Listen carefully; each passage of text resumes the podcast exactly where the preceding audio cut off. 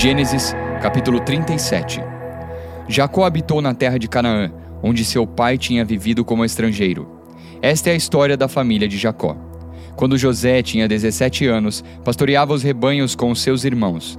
Ajudava os filhos de Bila e os filhos de Zilpa, mulheres de seu pai, e contava ao pai a má fama deles. Ora, Israel gostava mais de José do que de qualquer outro filho, porque ele havia nascido em sua velhice. Por isso mandou fazer para ele uma túnica longa. Quando seus irmãos viram que o pai gostava mais dele do que de qualquer outro filho, odiaram-no e não conseguiram falar com ele amigavelmente. Certa vez José teve um sonho e, quando o contou a seus irmãos, eles passaram a odiá-lo ainda mais. Ouçam o sonho que tive, disse-lhes. Estávamos amarrando os feixes de trigo no campo, quando meu feixe se levantou e ficou em pé, e os seus feixes se ajuntaram ao redor do meu e se curvaram diante dele.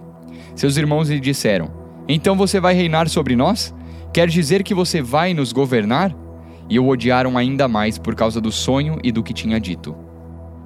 Depois teve outro sonho e o contou aos seus irmãos.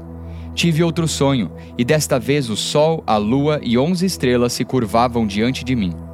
Quando contou ao pai e aos irmãos, o pai o repreendeu e lhe disse: Que sonho foi esse que você teve? Será que eu, sua mãe e seus irmãos viremos a nos curvar até o chão diante de você? Assim seus irmãos tiveram ciúmes dele. O pai, no entanto, refletia naquilo. Os irmãos de José tinham ido cuidar dos rebanhos do pai perto de Siquém, e Israel disse a José: Como você sabe, seus irmãos estão apacentando os rebanhos perto de Siquém. Quero que você vá até lá. Sim, senhor, respondeu ele. Disse-lhe o pai: Vá ver se está tudo bem com seus irmãos e com os rebanhos, e traga-me notícias. Jacó o enviou quando estava no vale de Hebron. Mas José se perdeu quando se aproximava de Siquém. Um homem o encontrou vagueando pelos campos e lhe perguntou: Que é que você está procurando? Ele respondeu: Procuro meus irmãos. Pode me dizer onde eles estão apacentando os rebanhos? Respondeu o homem: Eles já partiram daqui. Eu os ouvi dizer: Vamos para Dotã. Assim José foi em busca dos seus irmãos e os encontrou perto de Dotã. Mas eles o viram de longe, e antes que chegasse, planejaram matá-lo. Lá vem aquele sonhador, diziam uns aos outros. É agora, vamos matá-lo e jogá-lo num destes poços, e diremos que um animal selvagem o devorou. Veremos então o que será dos seus sonhos. Quando Ruben ouviu isso, tentou livrá-lo das mãos deles. Não lhe tiremos a vida, e acrescentou: Não derramem sangue, joguem-no naquele poço no deserto, mas não toquem nele. Ruben propôs isso com a intenção de livrá-lo e levá-lo de volta ao pai. Chegando José, seus irmãos lhe arrancaram a túnica longa Agarraram-no e o jogaram no poço, que estava vazio e sem água. Ao se assentarem para comer, viram ao longe uma caravana de ismaelitas que vinha de Gileade. Seus camelos estavam carregados de especiarias, bálsamo e mirra, que eles levavam para o Egito. Judá disse então a seus irmãos: Que ganharemos se matarmos o nosso irmão e escondermos o seu sangue? Vamos vendê-lo aos ismaelitas. Não tocaremos nele, afinal, é nosso irmão, é nosso próprio sangue. E seus irmãos concordaram. Quando os mercadores ismaelitas de Midian se aproximaram, seus irmãos tiraram José do poço e o venderam por 20 peças de prata aos ismaelitas, que o levaram para o Egito. Quando Ruben voltou ao poço e viu que José não estava lá, rasgou suas vestes e, voltando a seus irmãos, disse: O jovem não está lá. Para onde irei agora? Então eles mataram um bode, mergulharam no sangue a túnica de José e a mandaram ao pai com este recado: Achamos isto. Veja se é a túnica de teu filho. Ele a reconheceu e disse: é a túnica de meu filho, um animal selvagem o devorou. José foi despedaçado. Então Jacó rasgou suas vestes, vestiu-se de pano de saco e chorou muitos dias por seu filho. Todos os seus filhos e filhas vieram consolá-lo, mas ele recusou ser consolado, dizendo: Não, chorando descerei à sepultura para junto de meu filho, e continuou a chorar por ele. Nesse meio tempo, no Egito, os midianitas venderam José a Potifar, oficial do Faraó e capitão da guarda. Salmos, capítulo 28 A ti eu clamo, Senhor, minha rocha. Não fiques indiferente para comigo. Se permaneceres calado, serei como os que descem a cova. Ouve as minhas súplicas quando clamo a ti por socorro, quando ergo as mãos para o teu lugar santíssimo. Não me des o castigo reservado para os ímpios e para os malfeitores, que falam como amigos com o próximo, mas abrigam maldade no coração. Retribui-lhes conforme os seus atos, conforme as suas más obras. Retribui-lhes o que as suas mãos têm feito e dá-lhes o que merecem. Visto que não consideram os feitos do Senhor, nem as obras de suas mãos, ele os arrasará e jamais os deixará reerguer-se. Bendito seja o Senhor, pois ouviu as minhas súplicas. O Senhor é a minha força e o meu escudo.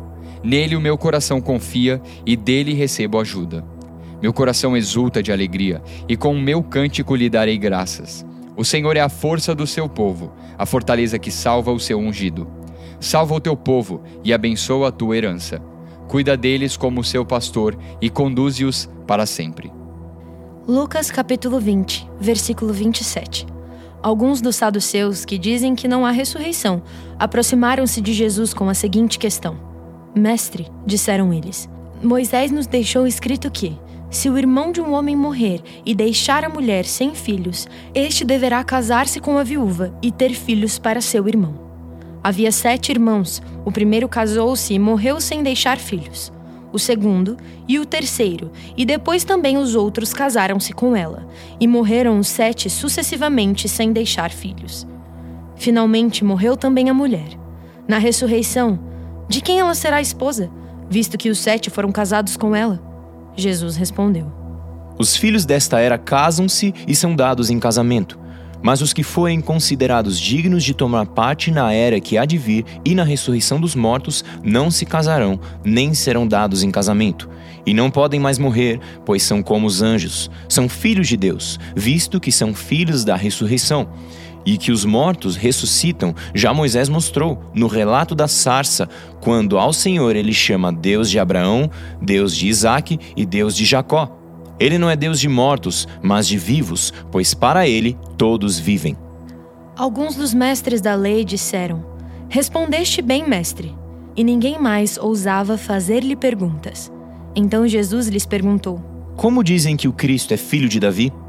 O próprio Davi afirma no livro de Salmos: O Senhor disse ao meu Senhor: Senta-te à minha direita, até que eu ponha os teus inimigos como estrado para os teus pés.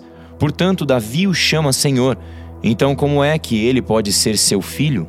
Estando todo o povo a ouvi-lo, Jesus disse aos seus discípulos: Cuidado com os mestres da lei. Eles fazem questão de andar com roupas especiais e gostam muito de receber saudações nas praças e de ocupar os lugares mais importantes nas sinagogas e os lugares de honra nos banquetes. Eles devoram as casas das viúvas e, para disfarçar, fazem longas orações. Esses homens serão punidos com maior rigor.